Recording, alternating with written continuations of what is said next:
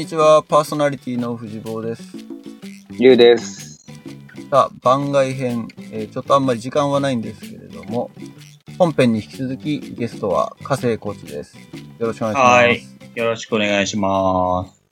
後半の方でちょっと触れた話で、 TechCrunch Disrupt というイベントがあって、で、それで、まあ仕事でだけど、サンフランシスコに出たという話を、えー少しちょっとしてもらえたらなと思いますけれども。まあ、僕がその、 Disrupt に行った目的は、まあ、毎年秋にやっている TechCrunch 東京というイベントをずっと、あの、AOL さんと一緒にやらせてもらっていて、で、まあ、本場のイベントを見ておきたおきたいなっていうことで、あの、まあ、仕事をしに行ったというか、その、 Disrupt っていうイベントを見に行って体験してくることが仕事の、まあ、視察に行ってきたっていうことなのね。うんで、えっ、、と、 TechCrunch Disrupt って、まあ、 TechCrunch 東京もそうなんだけども、その新しいビジネスとか新しいテクノロジーをこう世の中に出していこうっていうベンチャー企業の人たち、スタートアップの人たちのイベントで、まあそういう人たちが世界中から集まってきてるっていうのはまあすごく第一印象で、もし、もうなんていうかな、そのアメリカに留まってないとっていうのがすごく感じて、まあだから日本の方も日本に留まらずテックランチアジアみたいな感じになると面白いなっていうのはすごく感じてきましたね。そのディスラプトっていう言葉自体は、多分あの、新しいスタートアップが起こしたビジネスによって、既存の業界だったりとか、仕事とかをまあある意味奪って、ぶち壊していくっていう、そういう意味も含まれてるディスラプトっていうことだと思うんだけど、うんうん。まあ例えばさっき話に出てたウーバーなんかもそうだし、うん。あとは Airbnb とかうん。っていうのもそうだろうし、うん。そういう、今後そういう風になりそうだなっていう雰囲気のスタートアップとかなんかあったりした？えっとね、その、イベントの中でスタートアップバトルフィールドっていうコンテストがあって、その、テックランチの人たちがコンテストに応募をしてきたスタートアップの人たちが自分たちのプロダクトとかサービスをプレゼンして、今年はどんなのがあったかっていうと、あの、グランプリを取ったのは、えっと、ゲームをする人のパフォーマンスを分析するっていうサービス。で、なんだそれ。プレゼンしてる人は自分は I am a gamer って言って、あの、プレゼンを始めたんだけども、スピードとか、あの、こう得点力だとかって、そういうレーダーチャートみたいなのがこう出てきて、自分はこの辺が、あの、弱点だ、弱点だから、だって分かりやすくなって、そこを克服したりだとかっていうのをやるサービスなのね。で、俺はそれはまさかあの、グランプリ取るとは思ってなかったんだけど、一番個人的に面白かったのは、あの、ユニファイド ID っていうサービスで、もともとずっとパソコンとかはパスワードを入れてきたんだけど、今まあ、指紋認証だとかうん、顔認証だとかっていういいろんな違う、あの、認証の仕方が出てくるんだけども、その人たちがやっていったのは、そのスマートフォンを持っていると、行動範囲だとか、歩く速度とか、あの、行動のパターンとかっていうのを、こう、蓄積していって、この人の行動パターンはこれだっていうのを常に持っているのね。で、その人がそのスマートフォンを持ってパソコンの前に座ると自動的にログインされる。えー。パスワードも指紋も顔認証も何もいらない。で、仮にそのスマートフォンを落とした、落としてしまっても、その拾った人の行動パターンっていうのは、もともと持っている人の行動パターンとは絶対違うので、サービス側がこの人は違うっていう判断してパソコンにログインできないようにするっていう、そういうサービスがあって、これは面白いなと思いがね。それって、Google さん絡んでんじゃないの？あ、絡んでんの？いや、でそういうデータを持ってんの Google ぐらいじゃないの？そんなスタートアップがだって、これから蓄積していくっていうのはなんか、現実的じゃない気もするし。あ、だってでもそれ、パーソナルデータじゃない自分の、あの、行動範囲だから。あ、じゃあしばらく学習させなきゃいけないわけだけだと思うよ。最初はね。そうそう最初どうするか気になるね。そうそうだね。そうだね。うんあとはまあ、あの、フィンテックが多いのかなって勝手に想像してたんだけど、フィンテックは全然なくって、むしろまだヘルスケアの部門の、あの、サービスとかの方が多かったね。なんかその血液、あの、まあなんかキットみたいのが郵送で送られてきて、で自分のこう血液を2、3滴こう入れる、入れて送り返すと、その健康診断して返してくれるとか、ヘルスケア部門のやつが多かったですね。ど。それなんか最近ニュースになってなかった？なってた？それアメリカでじゃない？アメリカで、そうそうそう。なんかそういうスタートアップがあって、ものすごい資金調達をしたんだけど、なんかそのすごいスピードで検査結果が出るみたいなのがすごいイノベーティブでっていうんだけど、うんうんうん。だけどその医学的な根拠が全然提示されてなくて、ああ、そう資金なんだ。調達してってて、で、結局のところ、あの、ちゃんとした検査なんかしてないで結構デタラメなレポートを返してたみたいなことが、後から発覚して、あ、そうなんだ。っていうのがあったのよ。で、じゃあそこに。にそう、資金を出してた、そのベンチャーキャピタルだったりとか、エンジェルの投資家とかっていうのは、シリコンバレーエリアの投資家とかはほとんど金出してなかった。うーん。もう分かってたと言ったら変だけれども、いいスタートアップ、可能性のあるスタートアップだっていうふうに判断できる材料が乏しいと思ったから金が出なかった。だけど、まあ表面的にはすごいことだって思って、他のエリアからは結構お金は調達できたらしくって、うん。でもまあ、つい最近だよね、それがニュースになって。こんなデタラメなサービスに なんでこんな金が投じられたんだみたいなね。ああ、それかもしれない。なんかその検査キットみたいなのデモもやってた、やってたんだけど、なんか血液をこう入れて、なんかこう、キットみたいなこう、血液がこう、なんていうの？な、流れると、こうこういうような結果が出ますみたいなのをやってて、だからすごく早くできるんだって言ってたから、そこかもしれないね。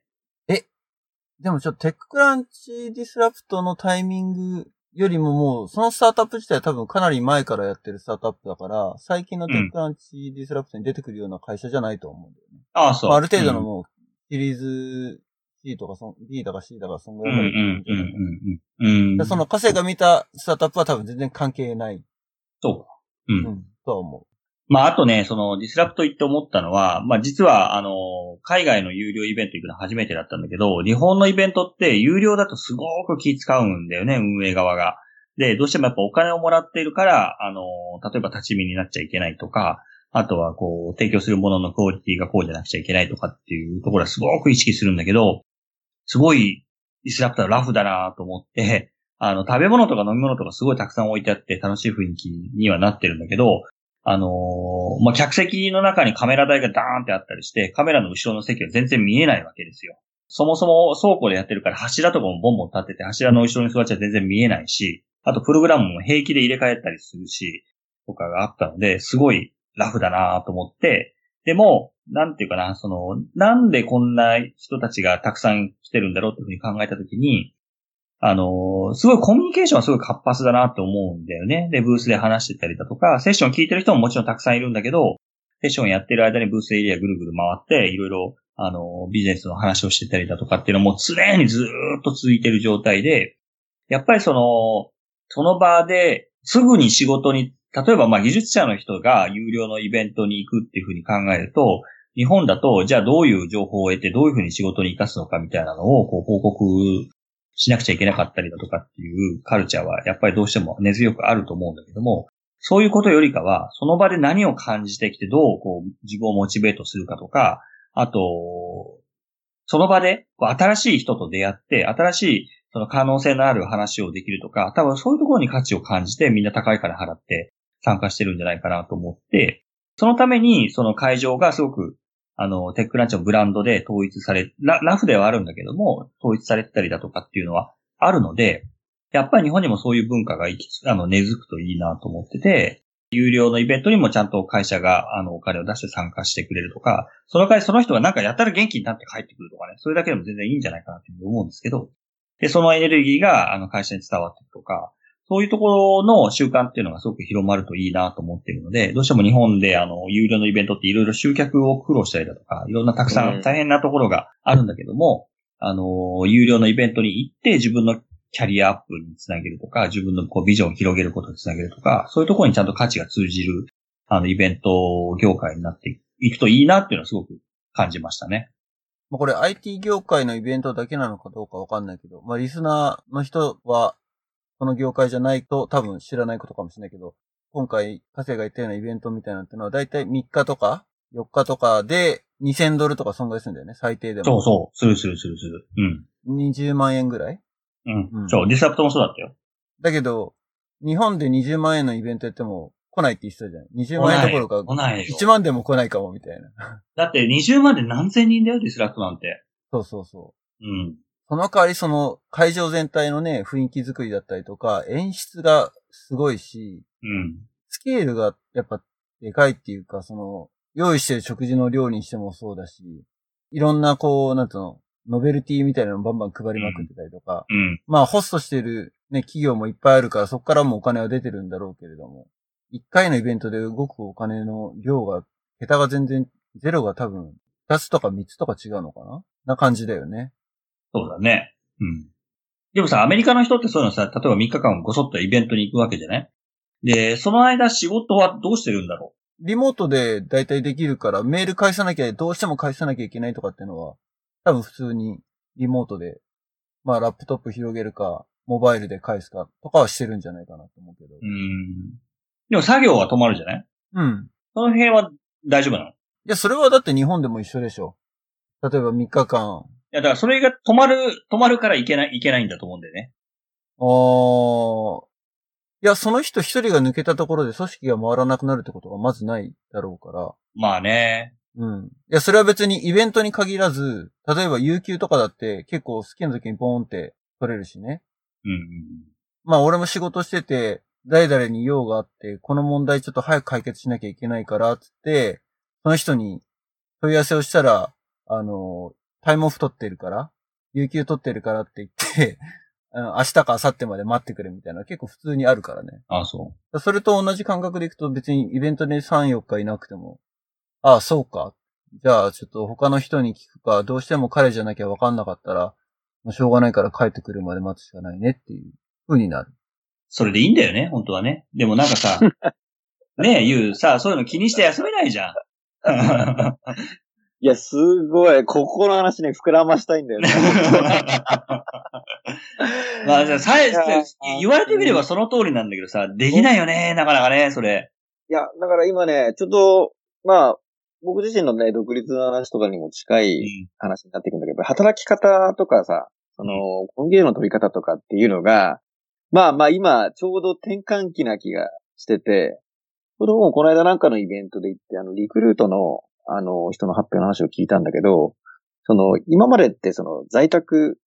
のその勤務で、まあ週1回か2回、何かあった時にできるようにみたいな位置づけだったのを、やっぱりそれだとやっぱりハンデが大きいと。子育てしてる人とか、いろんな介護したりとかっていう、いろんな多様性の中で。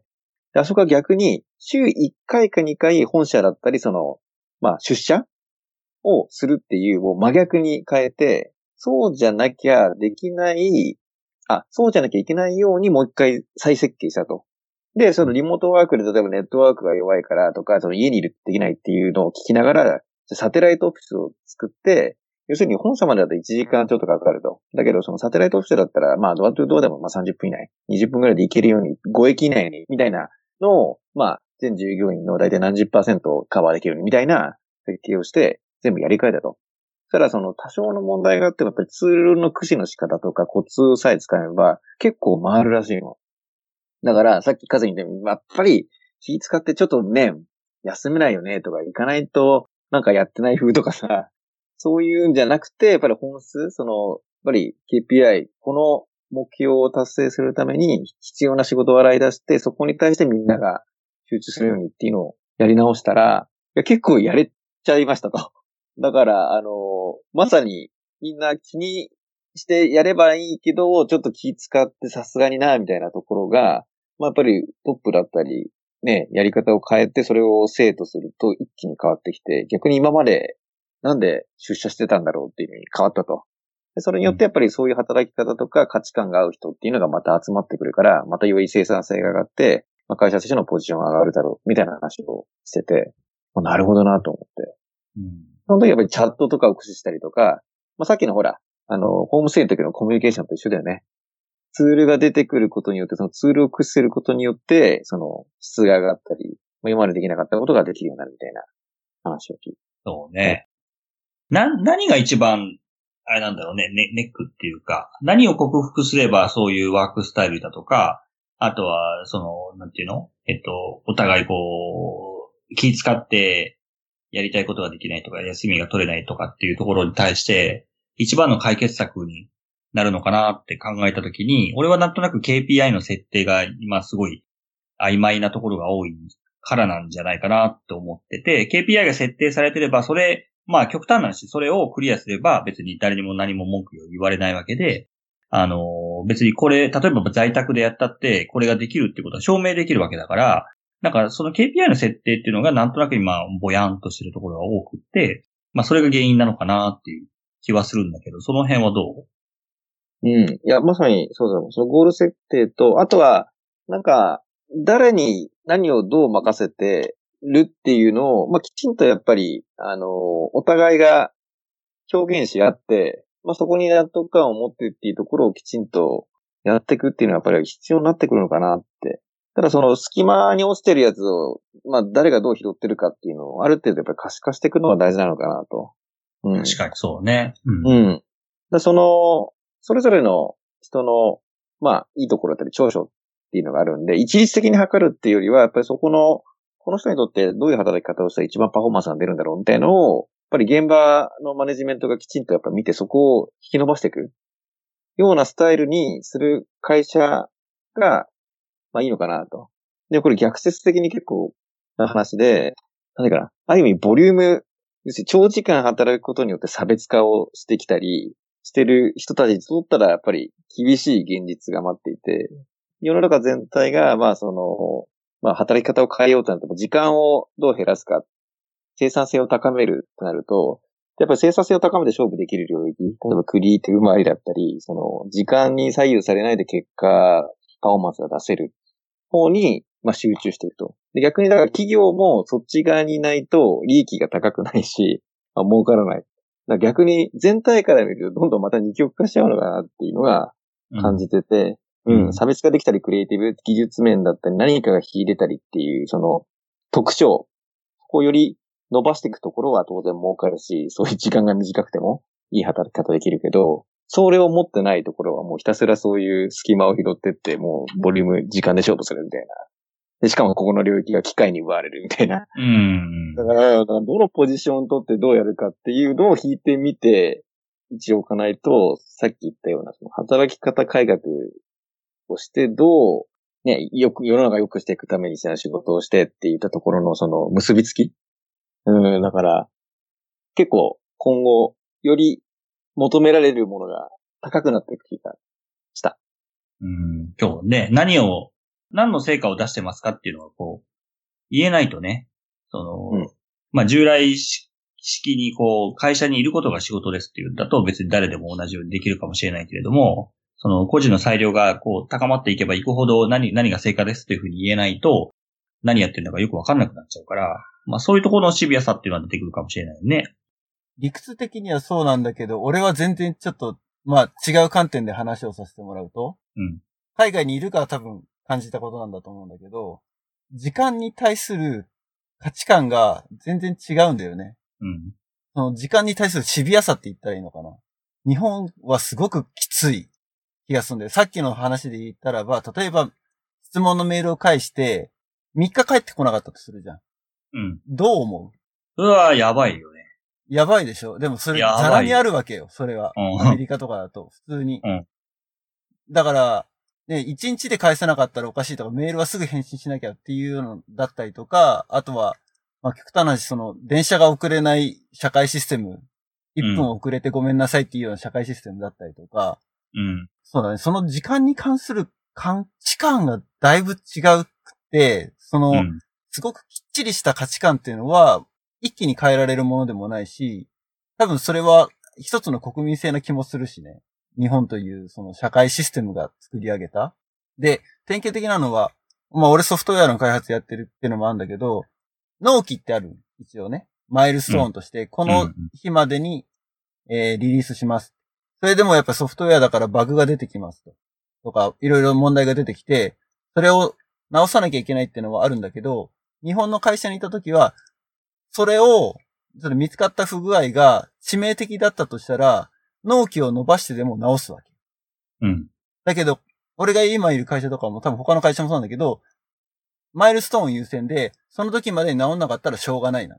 え、それ納品しないの？納品しない、納品するんだよ。バグ込みの状態で出しちゃうの。ああ、そうなんだ。そうそう。その代わり、その、出すサイクルはすごく短いのね。日本の企業に比べたら。ライフサイクルが。年に2回とか3回とかアップデートをしていくわけよ。だから次ので間に合えばいいっていう考え。ここ今回このマイルストーンダメだったら、じゃあ次に先送り。俺のマネージャーとかがよく言うのは、we cannot fix everything って言うわけよ。うん。常に直せなくてちょっと終わりそうにないんだけどって言ったら、まあそれは直せないんだからしょうがないよ。うん。でその代わりでもちょっと、あの、調査を続けて、納期に間に合わなくてもいいから直せっていうふうには言われるのね。それでもさ、あの、売り上げが下がったりしないの？それで。それががそんなに大きくなるようなものは多分ない。あ、そうなんだ。うん。いや、逆に、機能のリクエストがあって、例えばお客から、こういう機能が欲しいって言われて、で、これを乗っけることによって、こんだけレベニュー上がりますっていうのが、大体マーケットの方から来るわけよ。うん。そこにフォーキャストが、の金額があるから、それは絶対に間に合わせなきゃいけないけど、うん。要求されたものが満たされてさえいれば、OK。うん。あ、なるほどそのね。中にある微細なバグ、うん。うん。まあ、時によっては微細じゃないかもしれないけれど、うん。がある分には、まあ、買ってくれないわけじゃないから、買った後に文句言われるかもしれないけど。だかうん。らその考え方はちょっと違うなっていうのはあるし。あとだから、こっち来たばっかりの時にすごく思ったのは、例えばスーパーのレジ、うん。レーンがさ、10個ぐらいあるくせして、店員が、レジ打ちの店員がいるのは3個ぐらいなの、大体。うん。うん。まあ、最近だともうセルフサービスのやつが自分でピッピッってやるところもあるんだけど、うん。で、すごい並んでるわけ。レジに。だけど、レジ打ちやってるやつは結構普通になんかお客さんとダラダラ会話したりとかするわけ。そうなんだ。でで、来たばっかりの時はさ、お前こんだけ並んでて、こんだけ人が待ってんのに、待たせてるって意識はないのかと。で、ダラダラ話してないで、のんびりやってないで、さっさとテキパキやれよって思ったのよ。でも多分それが普通の日本人の感覚で、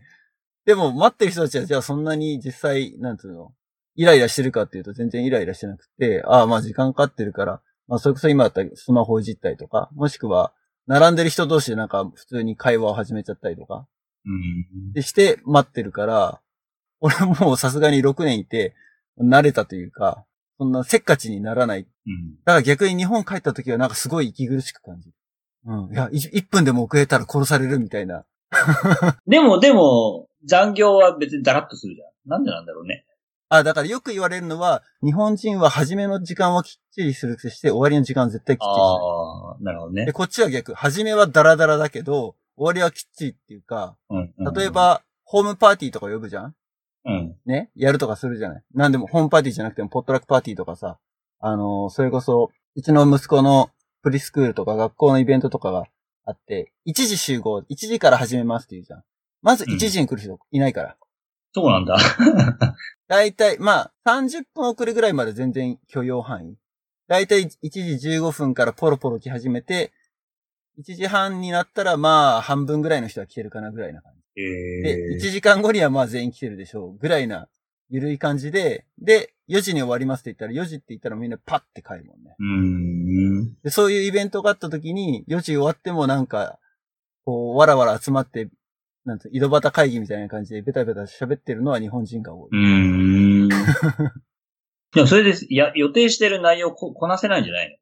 どうだろうね。いや、それでも物事は進行してるし、まあそういうイベントは別にね、やんなきゃいけないことがあるわけじゃないから。まあ、だからそこまで詰め込んでないってことなのかもね。そうそうそうの詰め込んでない要ね、時間きっちりで終わるか、もしくはまあ終わらないような内容は日本、ね、いろいろ会議とか、イベントもそうだけどさ、詰め込むじゃない？だけど、あの、例えば8割ぐらい、7割、8割で見積もってるとか、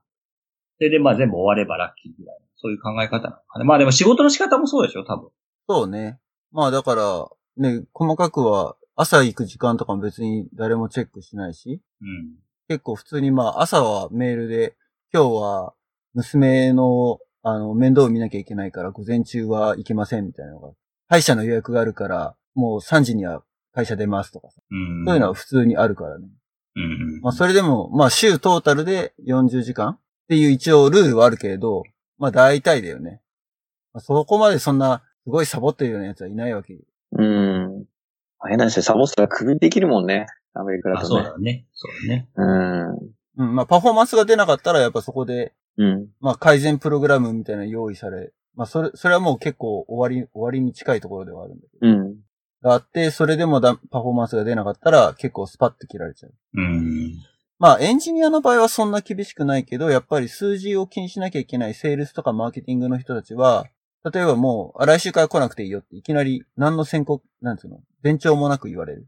う。うんまあそういうのをでも背負ってればね、その時間云々じゃなくてやっぱ成果ってっていうふうにはなっていくよね。そうそうそうそう。まあだから時間に対する考え方が結構根底にあるかなとは、なるほどね。イライラしない。しょっちゅうイライラしてるもんな、俺なんか。もう電車一本乗り遅れるぐらいなんて別にどうでもいいじゃんぐらいな。そんな、そんだけ頻繁に来てるんだったら。こっちだと1時間に1本しか来ないから、電車乗り遅れるってのは致命的だけど、東京みたいにね、3分に1本とか来るようだったら、1本乗り遅れたってって思うけど、でも実際は多分いると、あ、乗り換えがここの、何？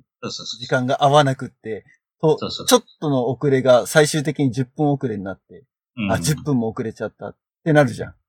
なるよ。だって、で、なるし、それを気にしちゃうから、逆に、1、2本前に乗ろうだもんね。そうそうそうそうそう。うん。その感覚だよね、だから違いはね。まあ、10分遅れだいぐらいだったら許容範囲だろうって俺はもう今思っちゃうもん。まあ、15分ぐらい。なんかだいぶちょっと話が脱線したけれども、そろそろちょっといいお時間というか、になってきたので、うん。お忙しいところ今日はどうもありがとうございました。こちらこそありがとうございました。ありがとうございました。